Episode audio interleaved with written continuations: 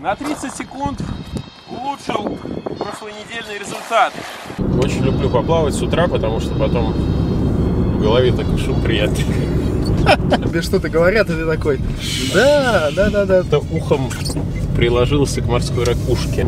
Из плюсов снижение веса, улучшение самочувствия. И это реально работающая штука? Вот она похудела на 25 килограмм сама. Не всякое похудание полезно. Это уже понятно. Тут есть адепты похудения, которые от этого не бегают быстрее. Пить двойную. И мне тоже двойной впить. Будет кока-кола-то не вредно. Не, очень полезно. Как, а что у тебя руки трясутся? После плавания всегда легкий озноб. Вода холодная. Сейчас быстрый углевод поступит в кровь. И сразу жар по телу разольется. Как говорится, кто хорошо плавает, тот хорошо кушает. Двойную шаверму. В общем, обещал я вам больше докторов. Больше в- докторов в ленте. больше докторов в влогах. Вот, и больше про спорт, а не вот это вот все, что мы обычно делаем. Поэтому сегодня, сегодня на нас так смотрят рабочие, которые, которые не работают почему-то, которые отдыхают. Короче, сегодня Борис Шелепин, Шаляпин, Шаляпин. Шаляпин, Борис Шаляпин, мой хороший друг. Борис! Мощнейший крутяк! Несмотря на это, доктор, врач. А сейчас мы про- проплыли, сейчас сколько? Сейчас у нас 9.31 на минуточку. Мы уже поплавали 5 километров вокруг Елагина, но вообще с Борисом мы огромное количество, на самом деле, километров пробежали. Вокруг Ильменя мы с ним бегали 250 километров, и домик лесника там по 125 километров. Весь 100 километров мы бегали, да, трейлы какие-то бегали, вообще всего не перечесть. Борис бегал сутки, Борис в этом году пробежал, в этом или в прошлом году? Волгала. В этом. 100 миль Волгала в этом году. Смотря на все это, Борис доктор, лечит людей. Ну, в хорошем смысле этого слова.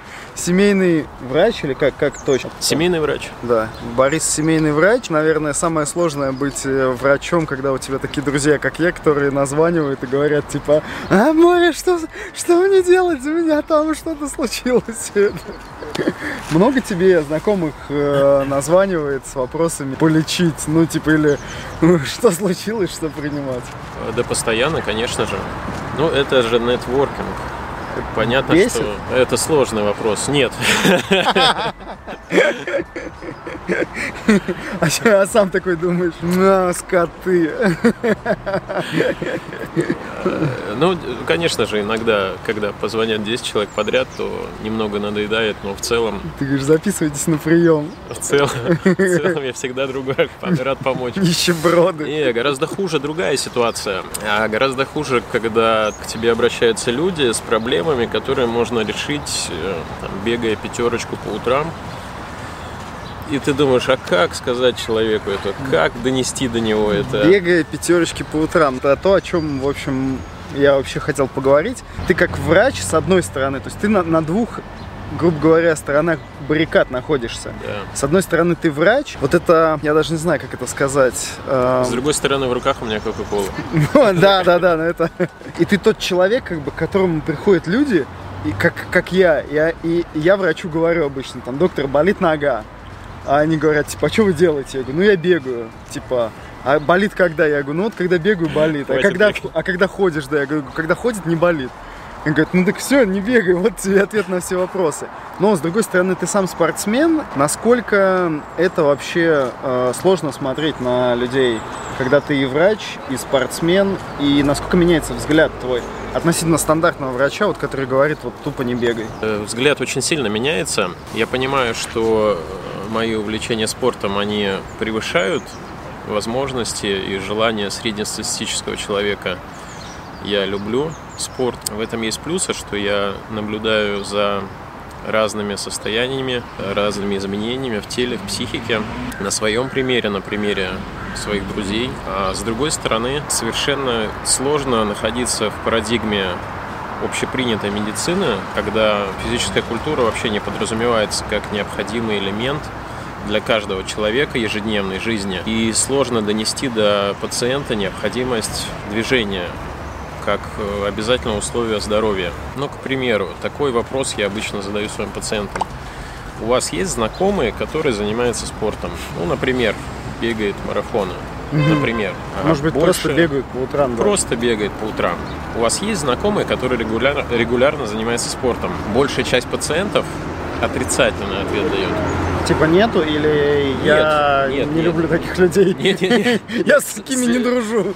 Среди моих знакомых нет людей, которые занимаются спортом. Ага. Ну, для нас это кажется дико, да, потому что мы уже окружили себя вот таким... Пагубная ассимиляция. Да, да, да, да, да. Но на самом деле представьте ситуацию, что вы человек с э, какими-то проблемами со здоровьем, который вообще не занимается физкультурой, спортом, не знает, что это такое, не увлекается этим, не интересуется. Вокруг вас абсолютно такие же люди. На работе, дома, все ваши знакомые. И вот это такой порочный круг, из которого выйти крайне сложно. Таким образом, есть психологический также стопор. Что бы человек ни делал, ну, я могу приехать на велосипеде на работу, прибежать на работу. И считаю это нормальным. Но вот человек, который так попытался сделать, и он столкнется с полным непониманием окружающих. Сегодня мы слышали историю от Да, Ивана, да, да. который прибежал в банк на На работу, работу в спортивной себе. форме, да. Вызвали милицию. Вызвали милицию, потому что он произвел впечатление сумасшедшего.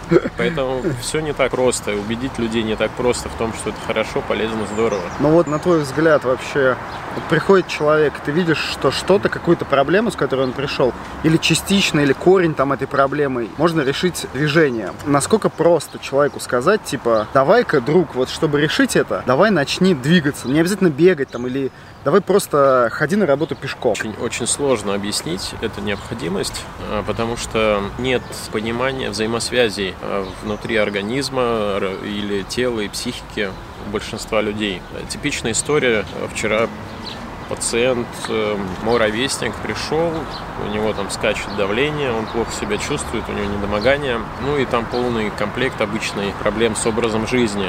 Э, Стресс на работе, малоподвижный образ жизни, никакого спорта. От этого, соответственно, все проблемы. Но объяснить человеку взаимосвязь его образа жизни и как вот это, через какие механизмы реализуется, через какие механизмы это переходит в болезнь, это самое трудное. Это кропотливая очень работа. И иногда, вернее, часто одного раза недостаточно, одного визита, одного вот разговора на эту тему. Потом идут разговоры о том, а как заниматься спортом. Для большинства людей занятие спортом и здоровый образ жизни это значит купить абонемент в фитнес-клуб. И не ходить туда ни разу. Вы даже не знаете, какое количество людей рассказывают мне, что у них дома лежит на полке абонемент в фитнес-клуб, и они туда не ходят. Притом многие люди по несколько лет подряд покупают абонементы как некую индульгенцию, и мне кажется, это один из главных источников дохода фитнес-клубов. То есть люди, которые покупают абонементы, но не ходят тренироваться. Псевдоспортсмены такие. Ну, это даже, да, не знаю, термин сложно подобрать. Слушай, а вот человека надо как-то убедить, да, или как-то сделать так, чтобы он подумал, что, а может быть, а вдруг доктор и правда не врет. Ты какие-то примеры при- пытался приводить, может быть, со своего или там с, с наших друзей, с коллег, или кого ты знаешь, что, ну, что физическая нагрузка, физическая активность даже, назовем это физической активностью, нагрузки не надо, пошла на пользу, и люди выходили из вот этих сложных болезненных ситуаций. Или как-то не особо все равно на это реагируют? Я привожу примеры. Дежурная у меня есть ссылка на столе. Это на сайт Trilife. Это блог по ту сторону сотни. Я прям открываю пациентам и показываю вот эти люди, которые весили там больше 100 килограмм. Они занялись спортом, пускай даже триатлоном. Прости, Господи. Прости, Господи. Но, тем не менее, им это помогло. Наш друг Сергей Овчинников, который контролирует астму с помощью спорта и голодания. Ну, это да. И таких примеров много. Ну, это еще пусть он покажет справку, что он астматик. Я последнее время сомневаюсь, что, мне кажется, это фейковая, Фейковая новость. фейковая новость. Да-да-да. то есть Фейковая просто- биография. Да, там на Википедии мало ли что написать, кто может. Я астматик. Да, Сергей Овчинников, известный астматик. Известный астматик, да. созданный Сергеем Овчинниковым. А, действительно, это все работает. Опыт показывает, что это работает, но для этого нужен какой-то ну, толчок, что ли. Ну, чтобы у тебя нога отвалилась или рука. Ну, Не-не-не, что-то внутреннее какой-то должен э, разгореться, какое-то желание внутреннее что-то сделать. быть здоровым, типа. Ну, желание быть здоровым, и чтобы оно тебя сподвигало или что-то другое? Мне кажется, желание быть здоровым тут мало. А Желание, ну, как-то проснуться, что ли.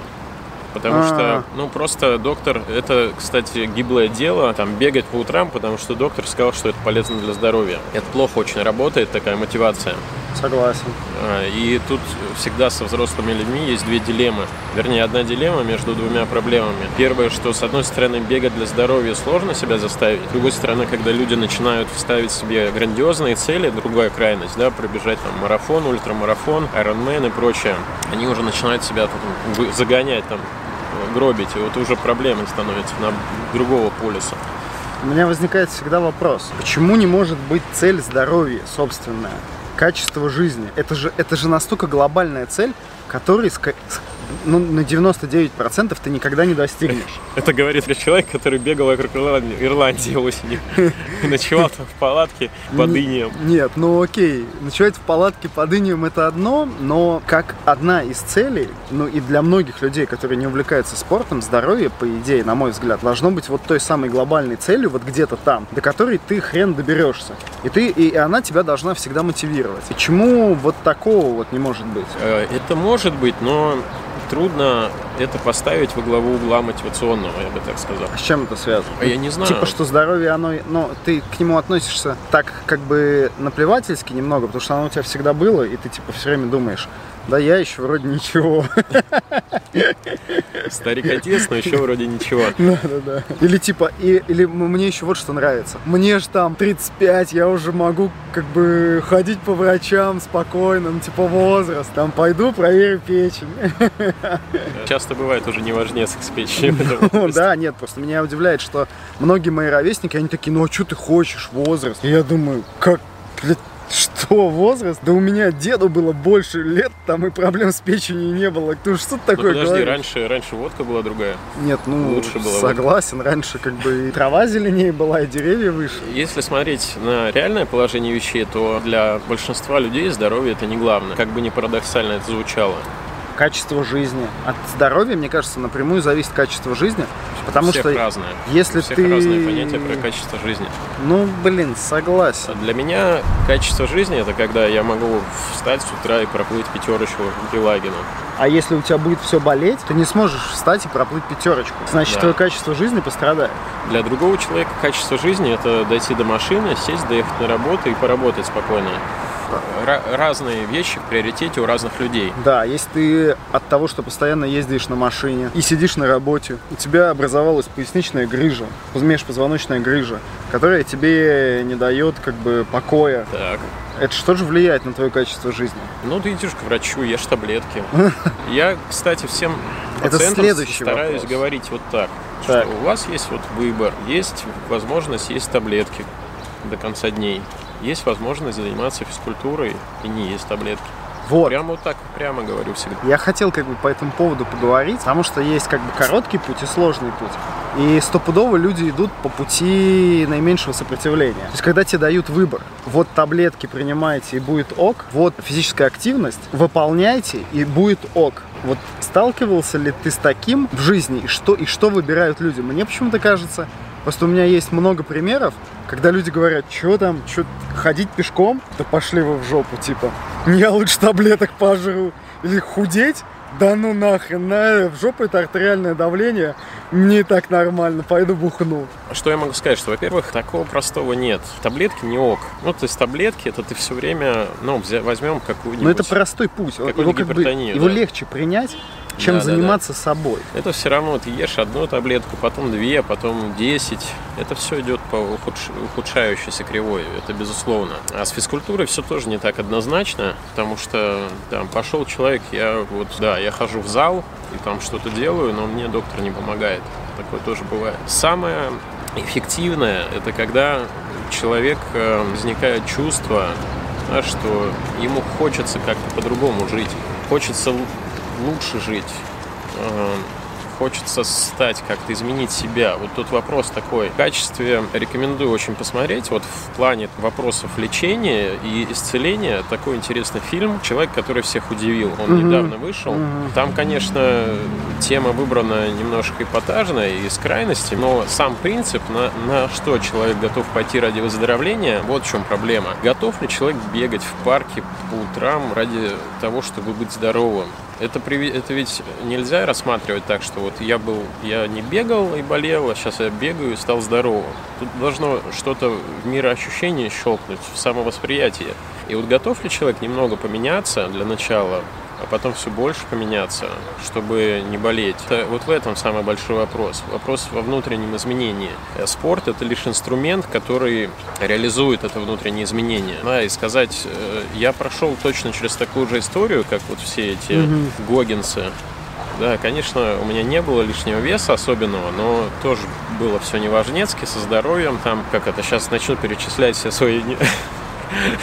Я курил, Врачебными терминами, да, да, да. пожалуйста. Я курил, у меня там было тоже боли там в спине, у меня был гастрит, у меня были проблемы с сердечным ритмом, э, невроз. Невроз это что? Я- ну, Ты кидался на тревожность, людей? беспокойство, А, да, так по-простому объясним. Уйди, сраная тревожность. Там первая моя пробежка составляла 15 минут. Я, мне казалось, что я, наверное, умру там.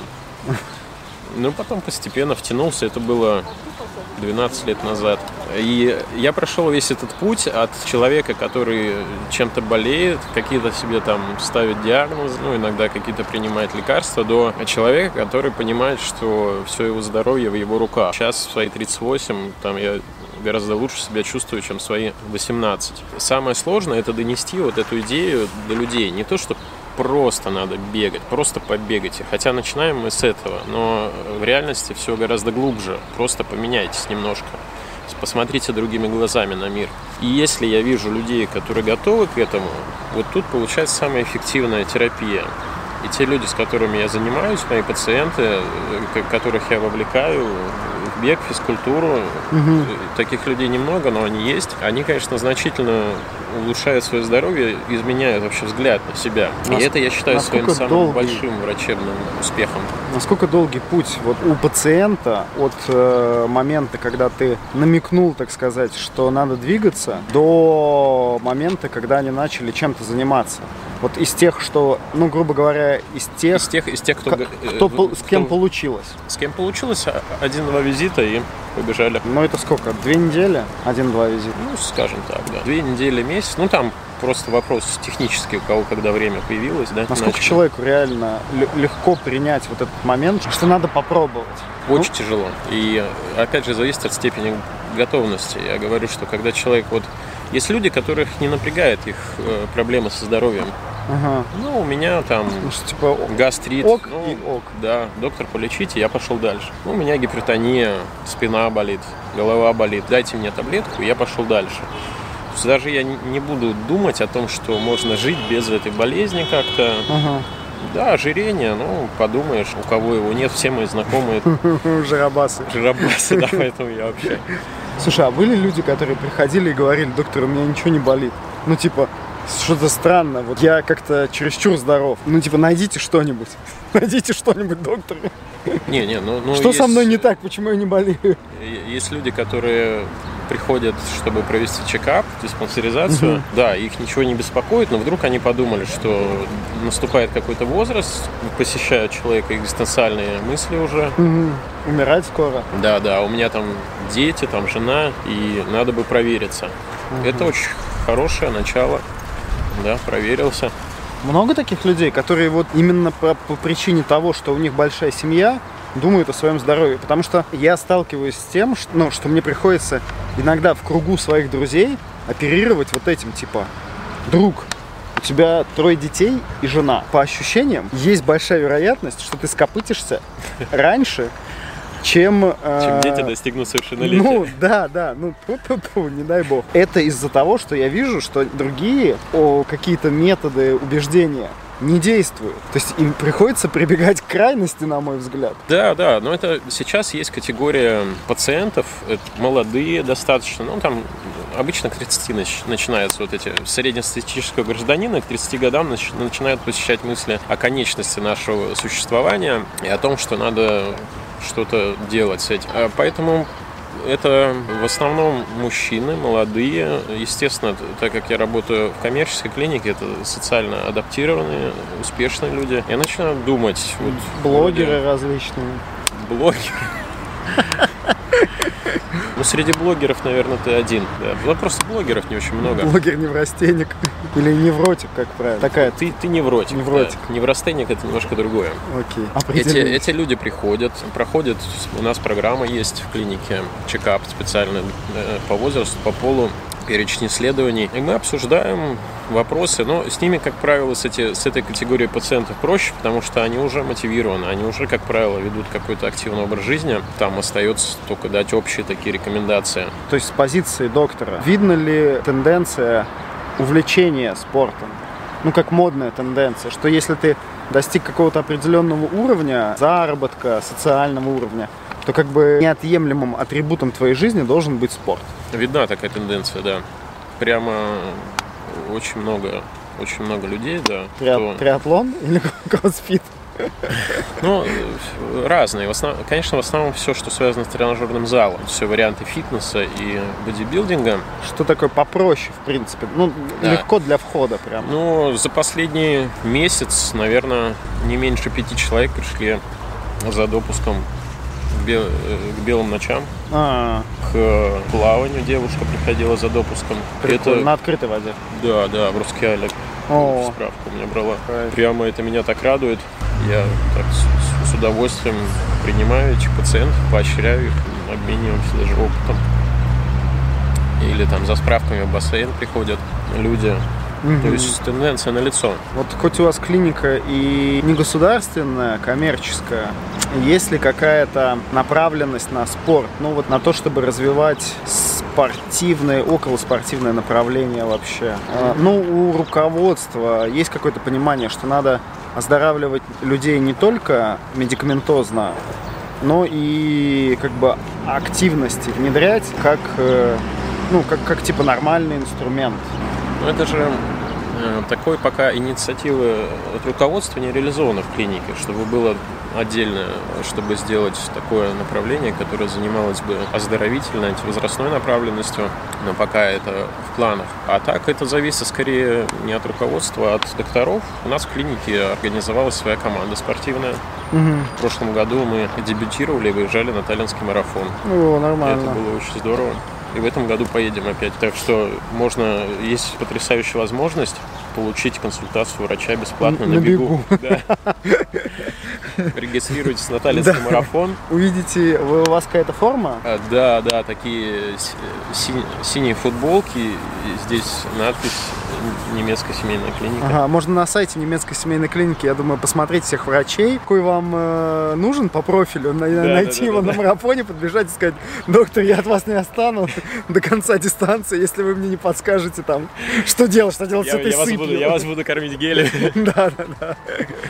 Слушай, тогда такой вопрос, как бы вот как, так как ты в этой среде медицинской вообще вращаешься, в России медицина заинтересована в оздоровлении как бы движения? Или как Я- я- прописали таблетки и пошел ты в жопу? Понял вопрос. На самом деле воспитывается и обучается доктор, ну, по крайней мере, отечественный, да, я же учился в отечественном вузе, в Академии Мечникова, парадигме э, болезнь здоровья. Да, то есть есть больной, больной человек, надо его вылечить. А здорового лечить не надо. Ну, об этом там, конечно, цитируются слова Ильи Ильича Мечникова, что будущее за медициной профилактической. Но по факту большинство врачей работает с болезнью. А в каком году это примерно могло быть процитировано? Ну, уж сто лет прошло точно.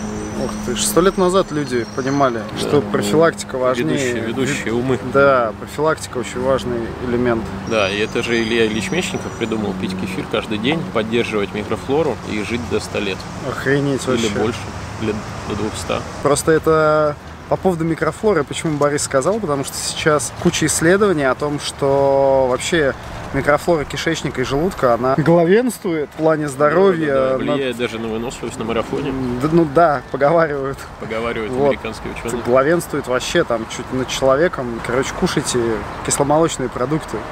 Еще плавайте на открытой воде и пейте воду из водоемов Так сказать, обновляйте микрофлору. свежими видами. А, Поэтому профессиональная сфера интересов большинства врачей – это работа с болезнью. Вылечил болезнь и гуляй, Вася. Мне всегда с самого начала моей карьеры медицинской было интересно другое направление. А Как вот, как жить хорошо, как быть здоровым.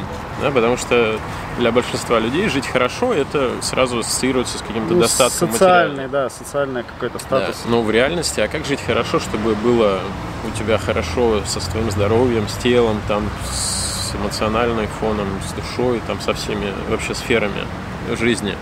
Как ты, как ты на душ-то замахнулся. Ну ладно, вырежи.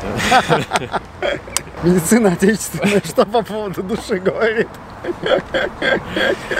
На мой взгляд, интереснее постараться вот заниматься то, что называется профилактикой. да. Жить хорошо и не болеть. Но тут есть, конечно, перегибы. Некоторые люди, которые занимаются любительским спортом, они начинают думать, что они достигли какого-то уровня здоровья, и все, они там бессмертны и незаболеваемы. Агрессивный ЗОЖ. Агрессивный ЗОЖ, да. И анализы мы сдавать не будем, потому что лучше мы купим себе новую пару кроссовок. Это цитата. Конечно, спорт, вот этот любительский, он не защищает от всех болезней, да, но, по крайней мере, он повышает качество жизни, изменяет взгляд вообще на жизнь, избавляет от тех болезней, которые связаны с образом жизни. Но особенно первое, это, конечно, метаболический синдром. Сюда входит ожирение, повышение артериального давления, повышение сахара крови, повышение холестерина в крови. Такая классика, от чего большинство людей умирают раньше и живут не так качественно. А, Ну, все, что приводит там, к инфаркту, инсультам и внезапной смерти. Да, ос- основные проблемы. Хотя бы вот от этого. Ну, плюс куча там всего еще проблемы с суставами, там, со спиной и так далее. Хотя, с другой стороны, чтобы любительским спортом избавиться от проблем с опорно-двигательным аппаратом, тут надо с умом тренироваться. Надо, так, как- надо перестать заниматься любительским спортом Да, и да. начать ходить. Скандинавской ходьбой заниматься. Да, я сейчас после вот твоего выступления на TED прям тоже взял на вооружение эту методу, потому что рекомендовать сходу всем бегать, это травматизм очень высокий. Ну да, Человек да. там 40 лет не бегал и вдруг побежал. Поэтому сейчас я всем рекомендую начинать со скандинавской ходьбы. Ну, так, конечно. Так себе. Комплайенс, есть такой термин, комплайентность. Это степень соблюдения пациентом врачебных назначений. назначений. Когда рекомендуешь э, скандинавскую ходьбу и вообще любую физическую активность, комплайенс крайне низкий. Все думают такие, что там, О чём что говорит он, там да. непонятно вообще. Слушай, вопрос такой, должно ли как-то государство проводить политику по оздоровлению человека? Конечно, конечно должно, потому что человек ленивая скотина и вообще сам не шевелится. Если вот сейчас потихонечку строят велодорожки, очень медленно, но оно все-таки Строят это, отделяют от проезжей части просто кусок. Нет, нет, кстати, в Пискаревском очень хорошую велодорожку построили, прям построили. А, Где-то, да, на Фонтанке отделили. Хоть я и был скептиком в отношении велодорожек, но даже мне прям было очень приятно ехать по Фонтанке. Пускай там машины местами припаркованы, но ты прям себя комфортнее чувствуешь на велодорожке. вообще вопросов нету. Это очень здорово. Какие-то системы поощрения, да, те же ГТО, да, как у военных, там сдал ГТО, получил Я денежку. очень скептически к ГТО отношусь, прям настолько скептически. Никакой пользы я от него не вижу. А. Вообще никакой пользы, абсолютно. Ну, в том плане, что взрослые люди не сдают его, потому что оно профита никакого не несет, в принципе. Не, ну подожди, ты сдал ГТО, у тебя есть, э, тебе на работе платят за это денежку. Я это первый раз месяц. слышу. Не, я, э, это форма поощрения. Ты А, говоришь, ну как... понятно. и- и- Просто то, что в том виде, считаю, в котором сейчас да. ГТО, оно бесполезно просто до нельзя. Сейчас бесполезно, конечно, но если бы за ГТО организации платят там стартовый взнос да, за своих сотрудников на соревнования. Если он им нужен. Да, да, да. Масса вещей. Не, не то, что государство организует какие-то показушные праздники, Сейчас другой вопрос. У нас тут, тут а мы можем переместиться. да, у нас идет хорошо. дождь, короче. а мы Никогда сидим, потому что было, и мы вот опять. спортсмены. Да, в Петербурге, чтобы дождь был, это вообще никогда не было. Надо куда-то двигать. Так вот, конечно, я за государственную поддержку именно в такой форме, в целенаправленной, а не в форме каких-то праздников спортивных. который, в общем, Где Киркоров приедет и выступит. да, да. В общем, дождь загнал нас с Борисом под сень этих великолепных деревьев, которые еще в Петербурге остались и защищают время от времени блогеров от э, дождя и от солнца, наверное, палящего тоже защищают. Закончить. Надо бы уже заканчивать. Чем-то закончить. не будем да, слишком утомлять. Да, надо, мне кажется, надо не бояться ходить к докторам, это раз. Люди боятся ходить к докторам, потому что они такие типа, «Э, как, мы- как мне недавно сказал врач глазной, он сказал мне, могу облегчить ваши страдания на день-два. Я когда это услышал, я, честно говоря, прифигел, потому что я, я подумал сразу, а потом что будет? Потом я умру. Вот, но нет, все нормально. По поводу выбора доктора, Да, э, вот. каждому доктору свой пациент. Если вы пришли к доктору и у вас не возникло взаимопонимания, не надо серчать, надо А идти если- к другому доктору. А если ты больной, кривой, ну, и тебе реально плохо. Ты ну, прям и ты. Тем и- более, и ты тем как бы- более, опыт показывает, что настоящие знания о системе медицинской получают лишь пациенты, которые заболели чем-то серьезным и сложно диагностируемым. И они посещают, вынуждены посетить нескольких докторов, и они понимают, как все непросто в этой системе, как все относительно. Мгм. И начинают прямо ценить тех докторов, с которыми у них возникло взаимопонимание. Ну, типа, хороших докторов. Ну, как они могут называть этих докторов хороших, если Слушайте, столько я сталкивался с ситуациями, когда доктора, которые мне кажется не очень хорошими, пользуются успехом у людей. Ага. Не, не то, что я отношусь к себе с самокритикой, может быть, не все меня хорошим доктором посчитают, но есть пациенты, которые мне доверяют. Поэтому это вопрос такой риторический очень. Медицина – это система взглядов на болезнь. И внутри этой системы, вот это такой тезис, который не все знают, и вот э, та медицина, в которой мы сейчас существуем, общепринятая, тоже система взглядов. И у нее свои плюсы и минусы. И внутри этой системы доктора тоже отличаются по под взглядом да, на это все. Если я скажу, что надо бы побегать вам, чтобы поправиться, а кто-то скажет, надо бы вам там попринимать витаминки, чтобы поправиться и так далее. Поэтому ищите, ищите своего доктора, прям пока не найдете, не успокаивайтесь. А самое лучшее, конечно, семейный врач. Ищите семейного врача. Семейный врач такой, как Борис. Да, да, да. Мы сейчас шаверму с тобой поели. Это нормально с, с точки зрения доктора и, и спортсмена? Значит, шаверма и кока-кола и вообще фастфуд имеют очень плохую репутацию среди населения, незаслуженно, да, потому что э, фастфуд и кока-кола это спортивное питание. Если мы проплыли в холодной воде, что-то сегодня замерзли вообще, в холодной воде два часа плыли и после этого съели шаверму и выпили колы, то мы себе никак не навредили, а только закрыли углеводные ворота. А если вы целый день сидели за компьютером и выпили колу, съели в Макдональдсе роял бекон, новинку очень вкусную, то вы навредили своему здоровью. Все очень просто. Вот так вот.